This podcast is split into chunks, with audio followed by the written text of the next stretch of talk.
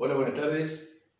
Mi nombre es Gustavo Domínguez, soy de acá de la ciudad de Río Cuarto y soy un recitador criollo que, que se dedicó a esto por haber eh, visto eh, la vivencia que transmiten los recitados criollos. Eh, yo de chico fui criado en el campo Viví mucho esa etapa que me, me gustó, hoy a la distancia la añoro mucho, y encontré en los recitados criollos, en los recitados gauchescos, eh, la vivencia de esa época y justamente eh, todos los recitados eh, criollos hablan de, de, cosas, de cosas actuales, cosas que han, cosas que han pasado y que retrotrayéndola en el tiempo eh, se hacen actuales. Eh, el recitado difiere de la poesía gauchesca. Eh, la poesía tiene otro, otro sentido. El caso Martín Fierro es una poesía. Y en cambio el recitado habla puntualmente de, de hechos y sucesos y que, que ocurren en, el campo, que han ocurrido y que ocurren actualmente en el campo y son muy, hay recitados muy antiguos hechos en, en su época que hoy en día tienen vigencia. Eh, hay uno, por ejemplo, que, que, con mi compañero que me acompaña en la guitarra siempre hace, que nos ha, nos ha dado muchas satisfacciones, que se llama recitado que Dios te perdone, que habla de la pelea entre dos hermanos por dejar el padre en un geriátrico. Y ese, ese fue escrito hace mucho tiempo y sin embargo hoy tiene vigencia.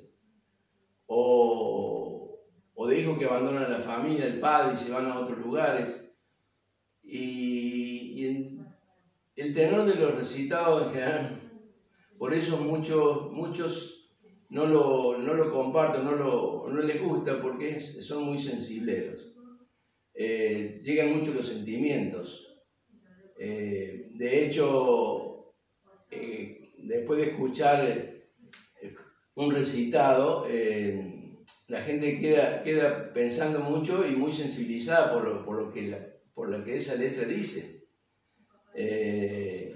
yo mismo, en oportunidad he tenido leyendo recitados o buscando alguno que yo pudiera hacer, primero me compenetro bien en la letra y, y me llega mucho a mí hay oportunidades que me, me, me he sensibilizado tanto que, bueno, me ha hecho hasta caer las lágrimas.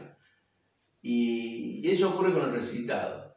Y la idea mía justamente de esto es transmitir ese mensaje, eh, porque todos, todos los recitados al final eh, tienen como una enseñanza, le, le, hace ver a uno de cosas que quizás eh, no tendrían que ser así, y, habla de vivencias, de vivencias eh, campesinas.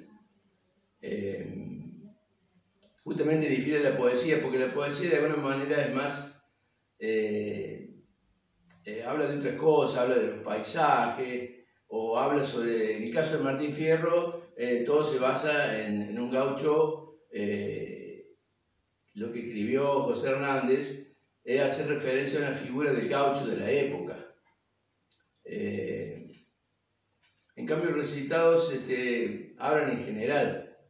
Y, hoy en día, justamente lo que hablaba del tema de los es que por muchos quizás no es aceptado por, ese, por ese tema de la, de Y lamentablemente, el tema del recitador criollo, hubo una época que tuvo mucho auge, mucha acogida. Era en, en teatros, en cines, en cualquier eh, reunión campesina o, fiesta campera que se preciara de tal, siempre contaba con un recitador. De hecho, hubo muchos recitadores a lo largo de la historia que, que hicieron su nombre y que dieron la base para justamente para seguir con esto. Pero lamentablemente con el tiempo se fue, se fue perdiendo. Y hoy en día ya, ya, se, ya se va dejando. De hecho, hay, hay festivales folclóricos hay uno que es muy importante, que hace tres o cuatro años sacó el rubro del recitador gauchesco. Y yo no sé por qué, porque los temas de los recitados de alguna manera son muy tradicionalistas, muestran lo, muestran lo que fue nuestra vida, la, la vida de campesina, la vida del gaucho.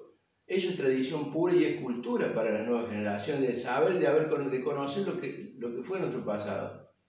Y hay, hay, eh, este caso que le hablo de un festival, lo sacó el rubro recitador criollo.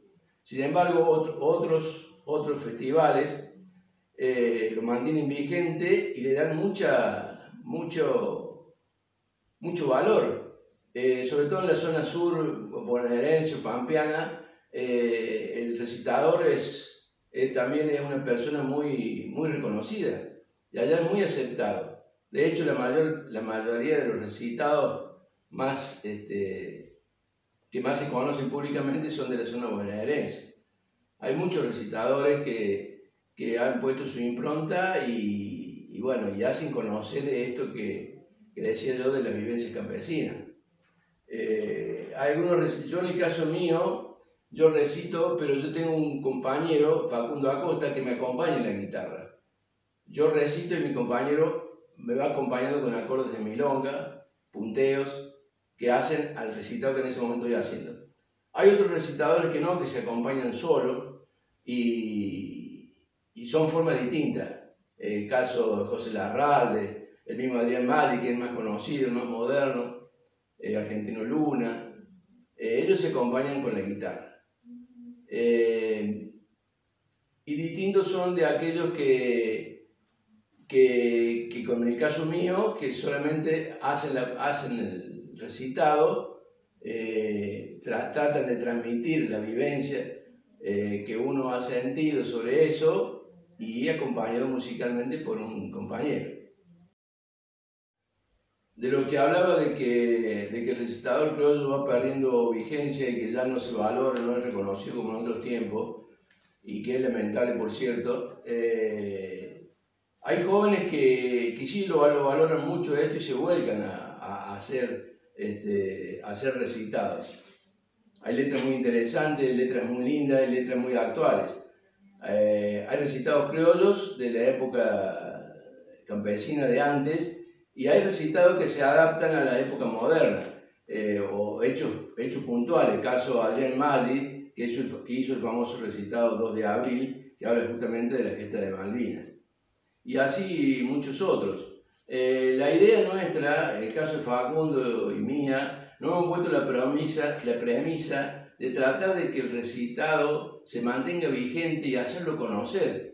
En, en peñas o fiestas campesinas que se, que se hacen, generalmente nos ofrecemos para, justamente para hacer conocer y mostrar los recitados. Es raro ver en una peña o en una fiesta un recitador Realmente un bailarín, danzante, músico, toco, pero recitadores hay muy poco.